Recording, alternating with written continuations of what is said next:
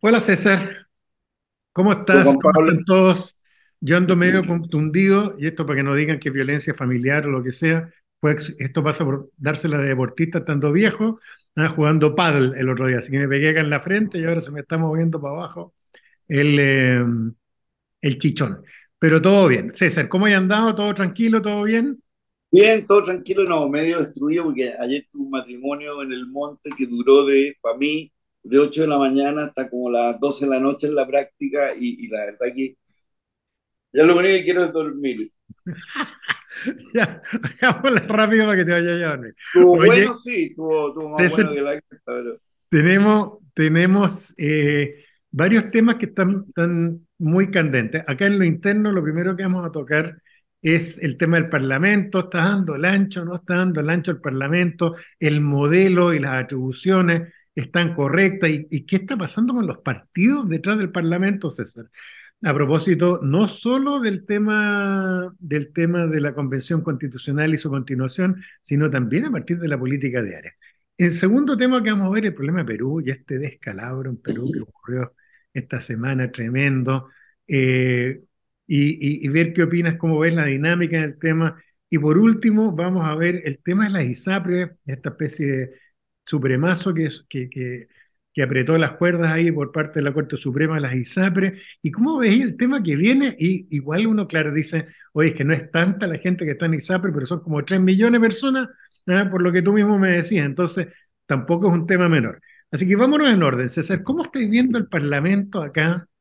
Eh, ¿cómo crees tú que, que se están moviendo los partidos políticos a través de la representación parlamentaria? Eh, porque yo por lo menos he quedado con una sensación mala sobre el tema.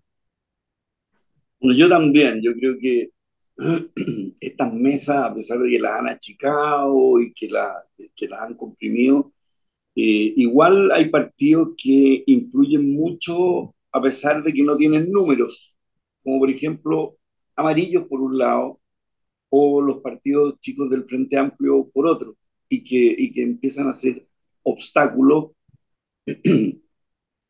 Eh, el presidente como que se abrió, parece a una fórmula mixta, eh, pero, pero tiene que ser, el, o sea, tiene que ser, eh, para mi gusto por lo menos, yo creo que esta cuestión tiene que ser electa. No, no, a ver, no me gusta un congreso termal, de verdad no me gusta, aunque parece que a todo el mundo le gusta dentro de los partidos porque nadie quiere elecciones, pero yo creo que por último hagámoslo después, que pase un poco, pero, pero un congreso termal no me, no me gusta. Sí, yo Ahora, estoy. el, el Congreso tiene las facultades para cambiar la constitución hoy día, o sea, eh, eh, pero la duda es, ¿es el Parlamento una institución legítima para cambiar la constitución o no lo es?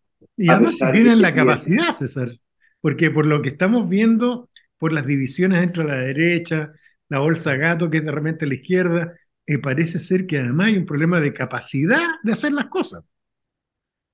pero en el fondo, si tú lo analizas, más que la institución del Parlamento, el problema está en los políticos y en los partidos que están administrando el Parlamento.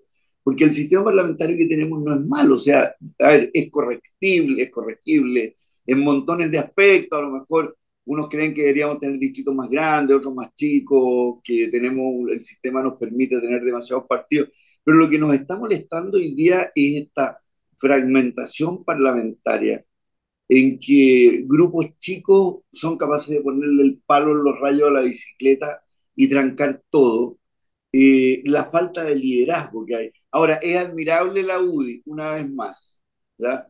que ha llevado su tema ordenadamente y parece que es el partido que más puede ordenarlo. Y lo mismo el Partido Socialista, o sea, ahí están los grandes ejes. Pero lo que a uno lo sorprende es que partidos realmente chicos, partidos que no representan, no sabemos a quién representan, si mucho, si poco, eh, y hay otros realmente que representan nada, pero tienen representación parlamentaria y la usan casi como una secta que se va oponiendo. ¿no? Eh, y ahí hay de derecha y hay de izquierda, ahí está el partido de la gente y los miedos que despiertan.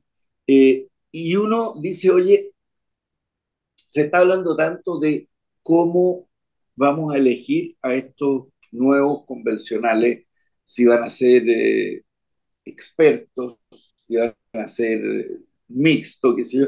Pero lo que no hemos escuchado a nadie es, oye, ¿qué ideas tienen ustedes para modificar el sistema político?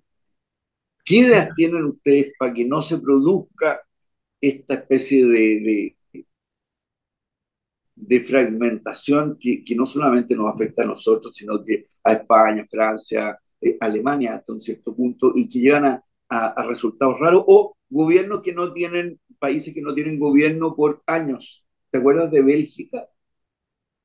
Sí, el otro día una amiga, fíjate, el otro día una amiga me decía, me hacía un análisis respecto de la fragmentación de los partidos, que no es malo, ¿ah? que me decía que tiene su lado positivo, del punto de vista que muestra crisis de liderazgo en los partidos tradicionales, pero gente que en vez de irse para el monte, como diría Pato Fernández, o, gente que en vez de retirarse de la política, persiste en la política armando nuevos partidos. Entonces, desde ese punto de vista, es una respuesta sana a la falta de liderazgo de los partidos tradicionales, pero uno debiera esperar que debe uno volver detrás de esta fragmentación, armar conglomerados, grupos, agrupaciones de partidos que sí permitan generar mayoría, porque lo que no puede ser es que, como estamos hoy día, en que esto termine desplazándose el poder de los partidos a estos partidos chiquititos que no tienen ideologías claras, que tienen a veces tintes populistas muy marcados y que se van para un lado y se van para el otro y que terminan sembrando el caos. Pero eh, yo tengo la... Tú tienes razón, César, de que la UDI y el PS han marcado como una, una, una línea sensata que uno puede ir siguiendo en el tiempo. Y esperemos que ellos logren consolidar su fuerza. También me ha sorprendido gratamente la flexibilidad que, que ha actuado Boric. Sí. Que, bueno, es que no tiene otra, también, ya, o sea, yo en su defensa puedo decir que sí, que él se ha dado cuenta que tiene que gobernar y que no tiene alternativa y que tiene que enfrentar los problemas que enfrentaría cualquier presidente de Chile que estuviera ahora, que son delincuencia, qué sé yo, la inflación, etcétera, etcétera. Pero si tú no tienes mayorías relativamente estables en el Parlamento, incluso en un sistema presidencialista como el nuestro, te impide avanzar, te impide avanzar para dominar todos estos problemas que son lo que la gente realmente le importa.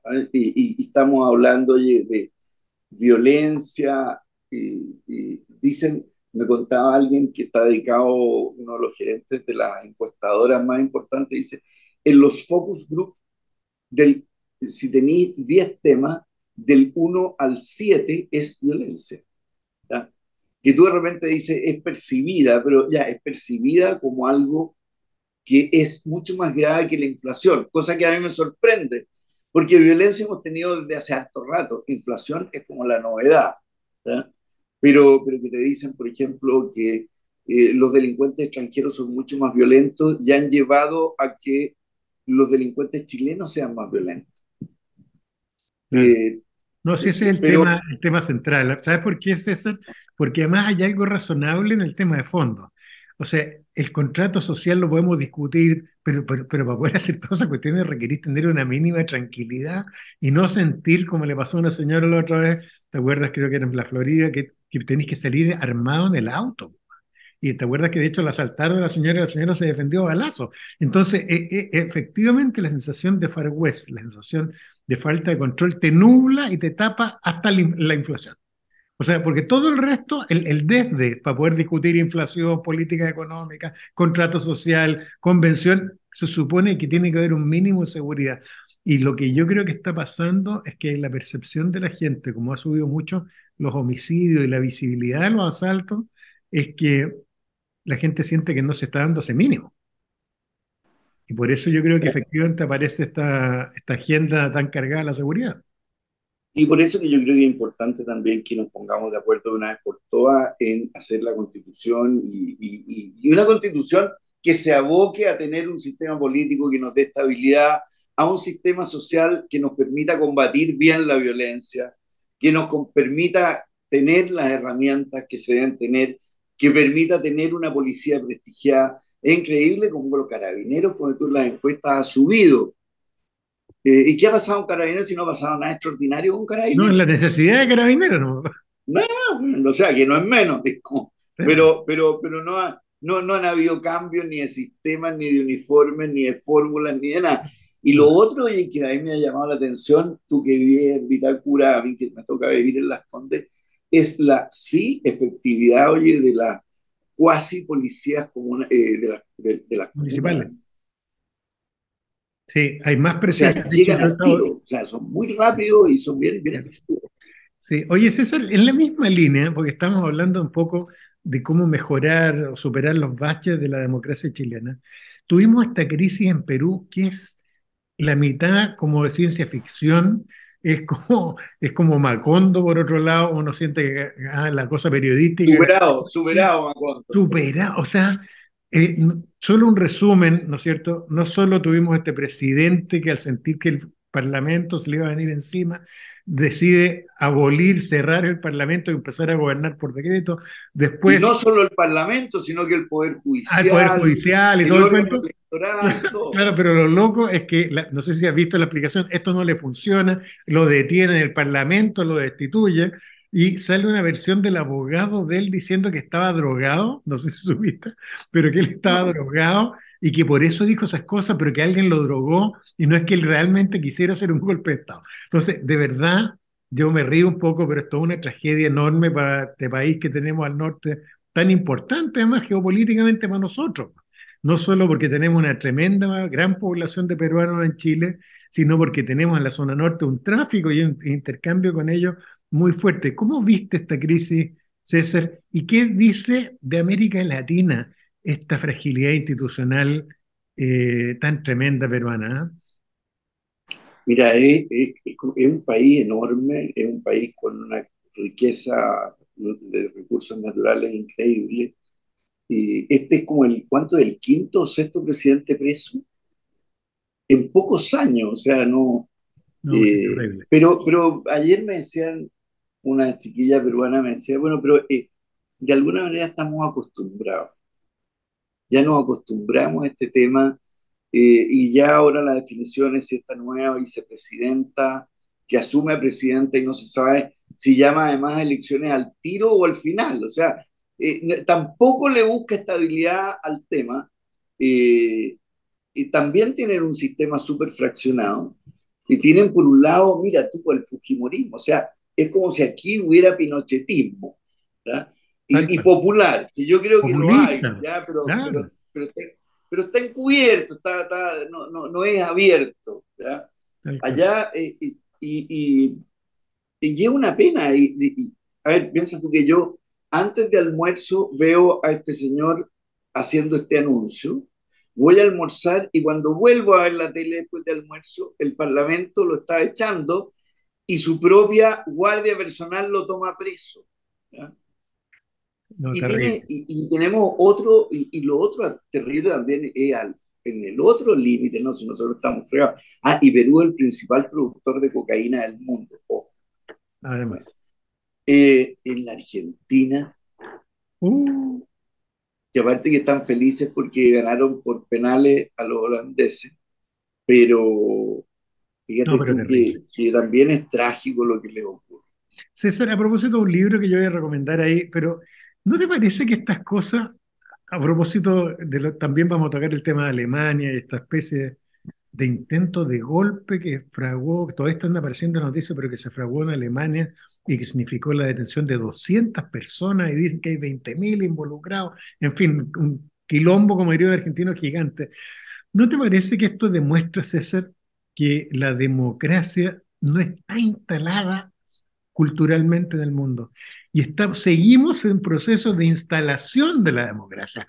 Pero no es que uno diga, oye, es que la democracia está en crisis, uno puede levantar la tesis de decir, pero si nunca ha estado realmente instalada en América Latina, ha estado instalándose, pero no hemos logrado generar la estabilidad necesaria para ver cómo funciona siquiera, porque siempre nos come el autoritarismo, el caudillismo, la corrupción, ¿ah? y esto por lo que veo no solo nos impacta a nosotros, mira el fenómeno en Estados Unidos, ¿no es cierto?, lo que ha pasado en muchos países europeos y desde luego la segunda, durante la Segunda Guerra, ¿no es cierto?, Italia, España, eh, eh, Alemania. Entonces, nosotros realmente estamos en la ilusión de que la democracia es algo establecido, instalado y que estas son crisis. ¿No te parece que en una de esas todavía no hemos superado la fase de instalación de la democracia en el mundo?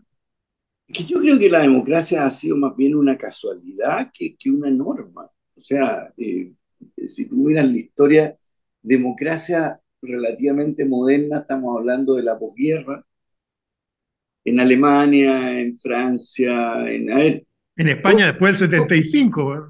Piensa tú que Alemania, Francia, Italia, España, Hungría, Polonia, antes de la, antes de la Segunda Guerra eran, eran, eran caudillismo de alguna manera, que representaban también las heridas de la Primera Guerra Mundial, o qué sé yo, o sea... Y el bloque, acuérdate, de, Europa del, de Europa del Este entró la democracia hace 20 años, pues César el bloque del este, que antes era imperio austrohúngaro, ¿no es cierto? O territorios controlados por los otomanos, el imperio otomano hasta la Primera Guerra Mundial. Pero es, cuando uno mira estas crisis, a mí impresionó lo de Alemania, pero uniéndolo con lo, lo, de Perú, yo, yo creo que es una lección para nosotros. Yo soy optimista, es decir, tengo la impresión de que esto nos muestra que nosotros vamos más adelante porque lo, que no, lo, nuestro no es una crisis de golpe de Estado, no es una crisis de corrupción. lo nuestro es que estamos pidiendo más democracia. Y somos a lo mejor el único país del continente que está en eso. Estamos, a pesar de los desprestigios del Parlamento y hasta donde llegan, estamos dejando que las instituciones funcionen, que es muy importante. Yo creo que crucial fue lo que hizo las Fuerzas Armadas peruanas, que salieron al tiro a decir nosotros apoyamos al sistema, digamos, por raro que sea pero, pero que la democracia es un animal difícil de, de manejar, yo creo que, que, lo es. Y en América Latina en particular, yo no sé qué, qué, qué nos pasa, pero, pero si tú, es cierto lo que tú dices, si tú miras a Europa, nosotros nunca hemos tenido caudillos tan sangrientos ni tan salvajes como los que tuvieron ellos. Eh, oye, eh, que son cosas serias, que tuvieron dos guerras mundiales en un siglo y dos guerras mundiales mundiales, pues, bueno, o sea, no, no, no que, que, que, me pisaste un pedacito de terreno y que yo, ah, o sea, la guerra del Pacífico, que es la más grande que hemos tenido nosotros, es una bicoca al lado de lo que tuvieron los europeos, las dos guerras europeas.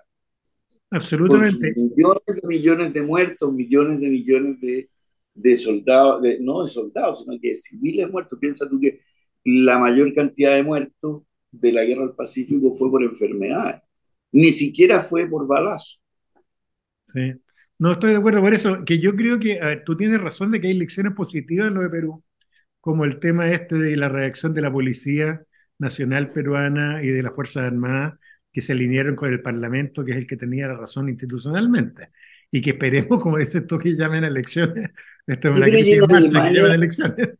Y lo de Alemania, Juan Pablo y yo, lo único que leí es que habían tomado preso a 25 personas, pero uno dice, oye, pero 25 personas no hacen un golpe militar en Alemania, que tiene un ejército gigante y que tiene eh, sus partidos políticos relativamente grandes, estables. No, que mira, es como los Estados Unidos, así como el Make America Great Again. O... Claro, la cosa es mucho más peligrosa que eso. Estaba viendo hace poco rato un reportaje en la Deutsche Welle y lo que aparecen mostrando primero que hay unas órdenes de aprehensión, están buscando a más de 200 personas. Segundo, varios miembros de las Fuerzas Armadas activos, incluidos, y que han explicado, recién se está explicando lo que pasó y que descubrieron este plan que iba a producir, ¿te acuerdas tú qué año fue? El 77, ¿cuándo fue la cosa del coronel Tejero, este, el que... O el 77, por ahí. Por ahí, 77, después de la muerte de Franco, cuando intervino a Lazo, este señor de la Guardia Civil, ¿no es cierto?, en, las Cortes, en el Parlamento español. Aquí era lo mismo, la idea era producir un golpe de Estado, por eso tengo que es heavy, un golpe de Estado por la vía de tomarse el Parlamento cuando estuviera en sesión, que tenían grupos armados suficientes, pero además dice que el grupo que representa estas cabecillas que tuvieron son más de 20.000 en Alemania. Entonces, eh, yo creo que, eh, o sea, pucha, a estas alturas, a mí me pilló sorpresa, por lo menos yo no me hubiera imaginado nunca. está bien, hay neonazis, hay anarquistas, pero que estuvieran planificando un golpe de Estado me pareció increíble. Pero lo, pero lo de Tejero yo lo entiendo como el post-franquismo en que hay gente que quería una vuelta al ancien regime, digamos. Pero en Alemania, en Alemania, o sea, ¿qué, parece, parece que el discurso de ellos como Trump. De hecho, decía este periodista de la Deutsche Welle que habían algunos que eran seguidores de este grupo, que eran seguidores del QAnon, ¿cachai? Esta cosa loca norteamericana que tienen este grupo de, trampistas que creen que hay una conspiración dentro del gobierno y que son pedófilos, ah. toda una cuestión muy loca. Bueno, e, este grupo está básicamente movido, me, me da la impresión, por el, por el tema de, de, la inmigración, pero además, ojo, con enredo raro porque parece que son amigos de Putin. ¿Te fijas? O sea, eh, por eso hay que estar atento. Imagínate, el propio Putin estaba inflando esta cuestión. Anda a saber tú cómo es el cuento. Oye, César, vamos a volver después al tema de Alemania cuando tengamos más información, pero vámonos ahora a un tema técnico que la verdad es que yo entiendo poco. Sí sé, César, porque me lo explicaron desde la universidad, que una de las cuestiones en que ha fallado el capitalismo y las democracias liberales modernas en general es establecer sistemas de salud que sean de verdad eficientes, que, que funcionen, ¿no es cierto? Y que no, y que no lleguen a la quiebra de la economía de una sociedad. Eh, es cosa ver el desastre de Estados Unidos, lo mal que está funcionando el sistema de salud en Inglaterra hoy día, etc. Eh, y aquí en Chile tuvimos una mini crisis que ha pasado un poco colada con este fallo de la Corte Suprema a propósito de la ISAFRE y la ISAPRE pegándole muy fuerte a propósito del tema de los cobros, las tablas, etcétera. Entonces, dos cosas. A propósito de esto, César, ¿cómo ves que viene para adelante el tema? Ustedes, los economistas, ¿cómo lo ven el tema? Y eh, eh, ¿cómo, cuál es el modelo al final. Y en segundo lugar, ¿qué cree que va a pasar con la ISAPRE y este encontrón que reciben? Todos los sistemas públicos y privados de salud no han dado una resolución satisfactoria al 100% al sistema de la salud pública. Eh, han terminado todos en sistemas mixtos, como es acá, o sea que hay 3, 3 y medio millones de personas, que son muchas personas que están con sus ISAPRE. De hecho, la gente, cuando le suben sus ingresos apenas puede, si salen de FONASA y se van a la ISAPRE. Que en el fondo significa, oye, más que la ISAPRE es irse al sector privado que atiende a la salud. Este es el sistema de pago, pero eh, lo que tú le arrancas es a irte a hacer la cola al hospital. Y lo que tú quieres es que te atiendan rápido, que te atiendan a punto y que te atiendan bien. Y por eso la gente se arranca a la ISAPRE. Y hoy día la ISAPRE, aparte del cuestionamiento que, que tienen, ¿no es cierto?, que son solamente para un sector eh, que se rasca con sus propias uñas, en que actúan mucho como una, como una compañía de seguro bastante implacable. Que, no, esto que te prometí, la verdad que aquí hay un tema que no era tan así, así que no te va a pagar. Eh, las que están en peligro son las clínicas, el sistema de clínicas privadas. Eh, porque si las ISAPRES no les pagan, o se produce un, colapso en el sistema que produce la plata que las alimenta en el fondo, en la mayor parte de ella, y va a dejar a muchos, o sea, va a dejar en manos del sector público una cantidad enorme de gente que si el sector público hoy día atiende mal, y lo va a atender mucho más mal. Y estamos hablando de eh, no solamente la élite, sino que, a ver, yo creo que el 100% de los parlamentarios de Chile, de los ministros de Chile, de los ceremis, de los gobernadores y todo el aparato y la Corte Suprema, y todos están en un ISAPRE y todos se atienden en una clínica privada. De modo que si tú, por alguna mala movida de cualquiera de las institucionalidades, ya sea el Parlamento, la nueva Constitución o en este caso la Corte Suprema, llega a producir una falla gigante en el sistema que haga fracasar el sistema de prestaciones privadas, o sea, a las clínicas. En el fondo, a uno le da lo mismo donde viene la plata, pero ¿sabes qué? Déjame las clínicas vivas porque si no, me vas a mandar a un sector público que es el que más reclamos tiene. Entonces, yo creo que ahí la Corte Suprema de repente no calcula y dentro de nuestro legalismo y qué sé yo, no calcula tampoco lo que significa a veces sus decisiones, que en Estados Unidos, por ejemplo, con colegislan, cuando hay cambios importantes, eh, los, los analizan, los detienen, los, los miran por todos lados y hay un análisis muy agudo de todo el cuento. Y aquí es como, a ver, la ley es la ley, vamos a interpretar lo que dice y lo que suceda después no es mi problema. Como cuando dice, oiga, ¿sabe que en los terrenos tomados las decisiones que tienen que poner de acuerdo el gobierno con los privados para que le den un techo, no sé qué, a los gallos que estaban adentro.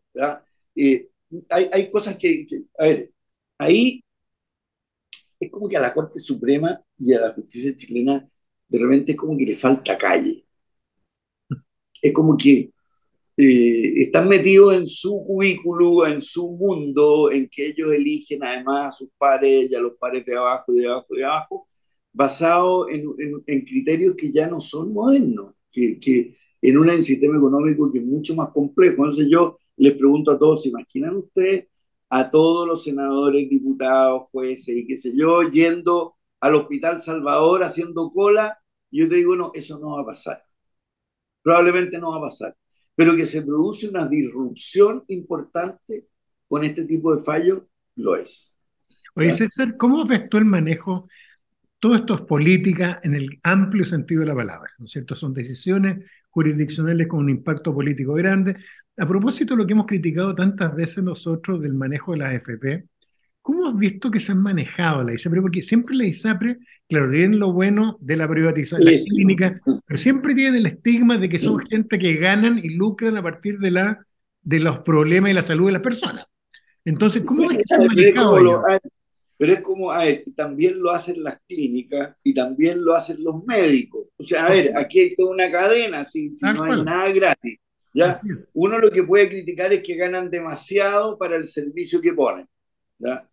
Pero tú te puedes cambiar al sistema público, que es sin fines de lucro. Lo que pasa es que la gente prefiere que las ISAPRES lucren a irse al sistema público que no lucra. Pero también la gente cuando no recibe la oferta, o sea, el resultado final de su, de su sistema, no es lo que ella esperaba, reclama y batea también contra el sistema de la ISAPRE, las clínicas, los médicos y todo el mundo. Pero lo divertido es que hasta aquí tú ves que el reclamo es contra las ISAPRES y no contra las clínicas ni contra los médicos, que son los que de verdad entregan el servicio de salud. Eh, en la medicina además ha evolucionado mucho y los médicos son muy exigentes y dicen que hay tecnologías nuevas y que hay que tenerla y la máquina es cara, pero la vida está entre medio, así que cómprela nomás y si no yo reclamo. Son gremios además súper poderosos. Entonces, pero nadie reclama, es como todo el mundo le echa la culpa a la AFP, pero la verdad que la falla era que las pensiones eran malas. Y la AFP se defiende y dice, oiga, yo gané mucha plata para usted, es cierto, pero usted también ganó harta plata. ¿ya? Pero usted querría irse a un sistema 100% público, ahí empiezan las dudas y ahí empiezan... Bien, pero, pero lo que yo he criticado siempre tienes razón en el argumento de fondo, pero que más allá del argumento de fondo, ellos se han planteado mal no, no, se hacen cargo del problema, no se hacen presentes socialmente, no están explicando estas cosas y tienden a tirar argumentos de autoridad y actuar como patrones de fondo en vez de decir, chuta, sabéis que nosotros tenemos que explicar lo que tú estás explicando. Sabéis que primero aquí no hay recetas mágicas, no, etcétera, no tengo idea. Pero no, tampoco entran a hacer eso. No, y, y también, te fijáis, son víctimas ellos también de abuso, o sea, todo esto de las licencias médicas falsas, que ahora lo empezaron a perseguir y todo eso, está lleno, o sea, eh, los han demandado, están llenos de demanda. Eh, pero, pero sí, yo creo que la defensa corporativa ha sido mala, tal como lo fue en el caso de las AFP, eh, y, y, se, y, y, se sintieron muy seguros durante mucho tiempo. Ya, César, tal cual, vamos a seguir con estos temas, pero cuéntame, César, ¿qué libro qué película o serie y qué restaurante nos vas a recomendar hoy día? Restaurante Casís en Isidora Goyenechea. Este es el mismo de Puerto Vara, ¿ya? Un ambiente como, como sureño, eh, rico restaurante. Eh, hay que recomendarlo. Y alta madera clara, te dan ganas de comer. No, no, bonito, bonito. Y, y, lo otro es que pasa lleno. Y esa es una buena, es un buen termómetro de, En película es un western, pero un western con smoking. ¿no? No, ¿ya? Que se llama Más dura será, la caída. Está en Netflix. ¿ya? Yo había pensado en uno que se llama Incomunicado, que, está en una serie de Netflix en, que se cae una, una de las telecom y queda la pelota porque la gente no se puede. Y la desesperación, la angustia, etcétera, con lo incomunicado. Pero la más recomendada es Más dura será la caída, ¿ya? que me la recomendó alguien.